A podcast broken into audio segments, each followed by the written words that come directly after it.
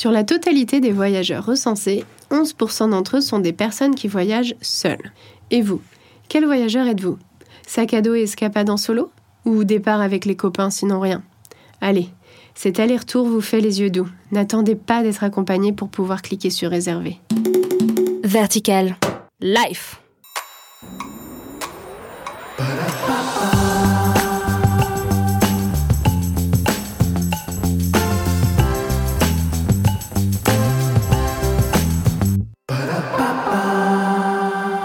Et vous écoutez Vertical Life. Me voilà donc prête tous les mardis à vous partager quelques conseils good mood et autres petits riens du quotidien qui, je l'espère, allégeront vos longues journées et dessineront sur vos minois fatigués un sourire de qualité. Aujourd'hui dans Vertical Life, découvrez quelques-uns des avantages d'un voyage en solitaire qui, je l'espère, vous aideront à laisser vos appréhensions de côté. Parce que petit, jour de rentrée, vous redoutiez de vous retrouver tout seul assis à la cantine.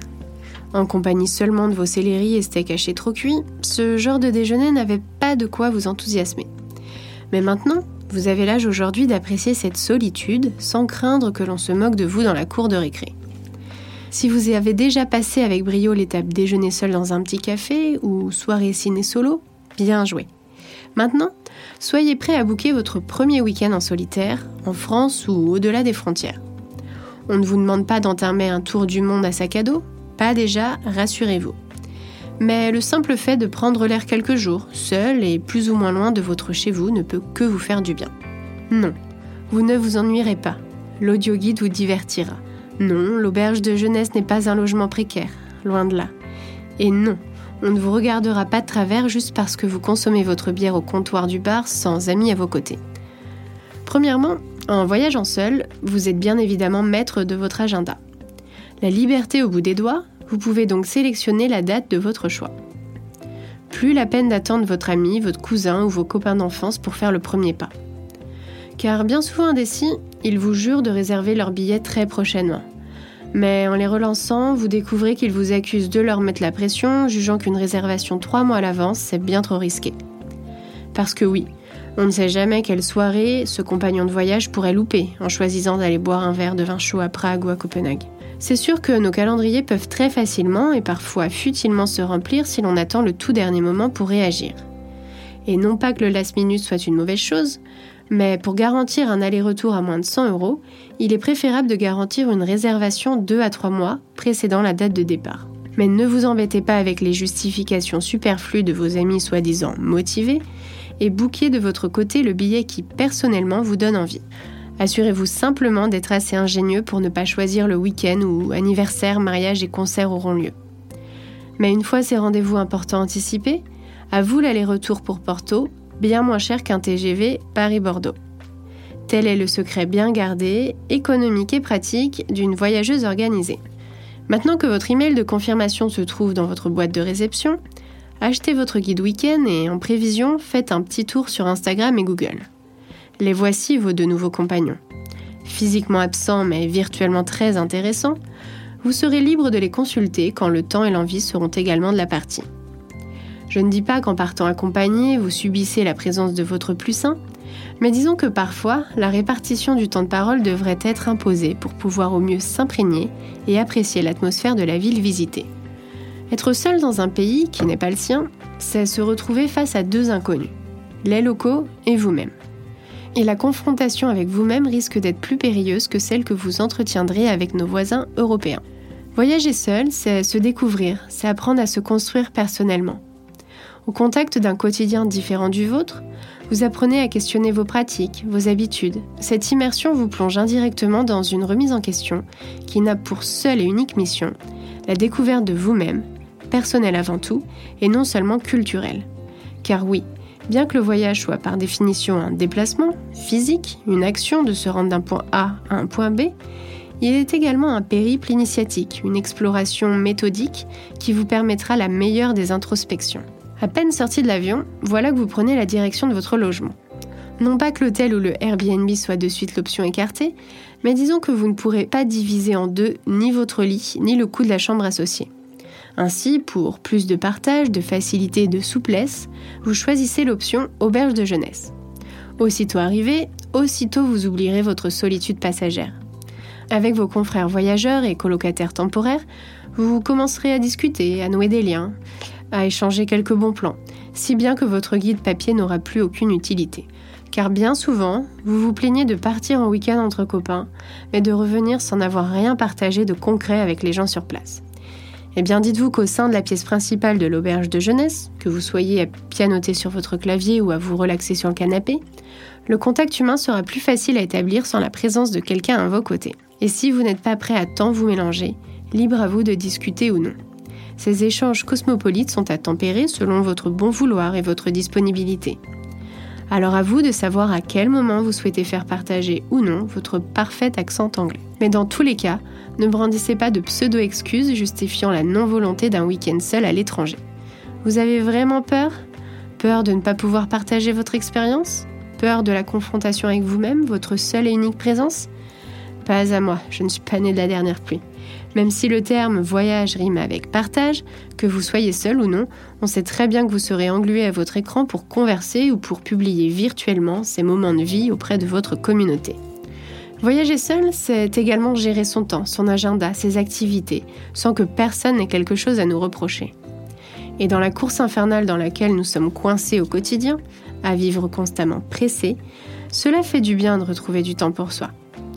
Ça ne vous est jamais arrivé, vous, d'accepter la proposition d'une telle activité alors que vous rêviez du musée d'en face? À aucun moment vous avez dû faire l'impasse sur un petit resto sympa, une boutique canon ou une balade atypique? Partir entre amis, c'est accepter de faire des compromis pour le bien de la communauté et la bonne humeur de chacun. Partir seul, c'est être capable de pouvoir royalement choisir son itinéraire sans avoir l'air égoïste ou sans devoir se priver de ses activités préférées. Et à tous les médisants et les frileux, sachez que le terme solitude n'est pas un mot grossier. Nos amis anglophones ont la chance d'avoir deux adjectifs différents pour exprimer cette solitude.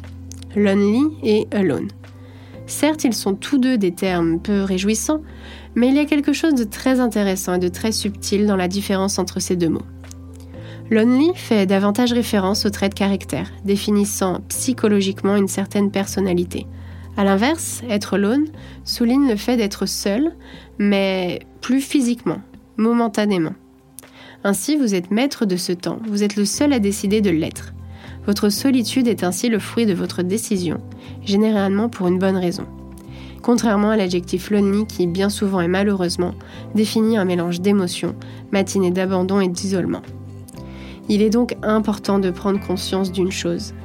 Décider d'être seul à un moment donné n'est pas un obstacle, ce n'est pas un inconvénient ni même un handicap. Bien au contraire, cette solution passagère peut être une très belle opportunité, une chance de vous retrouver, de vous réinventer, de vous renforcer et d'affronter par la suite de réelles difficultés. C'est pourquoi ce genre d'escapade a tendance à faire naître de nouveaux sentiments ou d'en fortifier certains, tels que la liberté, la confiance, la compassion, l'empathie. Car si le simple fait de vous attabler seul vous effrayait, maintenant que vous l'avez rayé de votre to-do list, vous êtes prêt à aller cocher des challenges bien plus impressionnants. Ayez conscience également que le temps que vous trouverez pour vous est un précieux privilège, un vrai luxe. Sur ces deux jours d'excursion, ce temps-là, le temps que vous vous accordez pour vous, vous permettra ensuite de bien mieux apprécier la présence des personnes qui nous entourent, mais aussi la réalité des événements, qu'ils soient personnels ou professionnels. Car dans la société actuelle dans laquelle nous évoluons, nous sommes en perpétuelle cohabitation avec des éléments extérieurs, sans réellement prendre le temps de les appréhender pour ce qu'ils sont réellement. Des réseaux sociaux sortis entre amis, téléphone en main et cerveau qui pense déjà à demain, quelle tâche difficile d'être dans l'instant présent sans laisser ses pensées divaguer. Eh bien, sachez que l'escapade en solitaire vous aidera à renouer avec l'instant T. Vous êtes là, dans un musée d'art contemporain ou dans un petit resto au coin de la rue, à balbutier quelques mots en finnois. Et ce moment-là, le moment présent, réquisitionnera tellement votre attention que vous ne pourrez pas vous en échapper comme vous le faites habituellement. Amadouer de nouvelles pratiques et se familiariser avec quelques découvertes culturelles différentes de nos rites quotidiens vous ramèneront doucement à gérer votre temps et vos priorités autrement. Montaigne disait Les voyages forment la jeunesse. Mais quel que soit votre âge, cette parenthèse aventure saura façonner votre personnage, vos envies, vos ambitions. Vous en doutez? Eh bien allez-y, connectez-vous sur votre comparateur de prix favori et réservez un aller-retour. C'est promis, vous n'allez pas le regretter. Vous reviendrez de votre escapade grandi, avec un regard nouveau sur la vie de tous les jours, sur celle de nos voisins européens et in fine sur la vôtre. Attention, une destination peut en cacher une autre, bien plus vite que prévu. Il paraîtrait même que cela soit contagieux. Mais ne vous en faites pas, ce travel bug n'a rien de dangereux. Le seul risque, eh bien, c'est de rentrer plus heureux que vous ne l'étiez avant de vous envoler, et de vouloir repartir aussitôt l'atterrissage sur le sol français effectué. Le plaisir du voyage en solitaire vous attend. Rendez-vous directement en porte d'embarquement. Et c'est ici que se termine la première saison de ce voyage audio. Et pour le coup, à vos côtés, j'étais bien accompagnée cette fois-ci. Alors un grand, grand merci. Merci à vous tous de m'avoir prêté vos oreilles attentives tous les mardis. Confidence pour confidence, je m'envole pour un second voyage littéraire. Ciao Paris, hello Bali. Je me lance donc dans un tout nouveau défi, mêlant aventure et écriture. L'idée, aller rencontrer des personnes qui ont osé tout quitter pour s'installer à l'étranger, lancer leur marque ou tout simplement suivre leurs rêves. Tous ces instants de vie seront compilés dans un récit que je m'apprête à écrire grâce à votre soutien sur Ulule. Alors, pour participer à la campagne de crowdfunding, vous pouvez cliquer sur le lien dans la description de ce podcast. Ou rendez-vous sur le compte Instagram Come and Follow Me. En espérant tous vous y voir. À très vite pour une nouvelle saison. Life.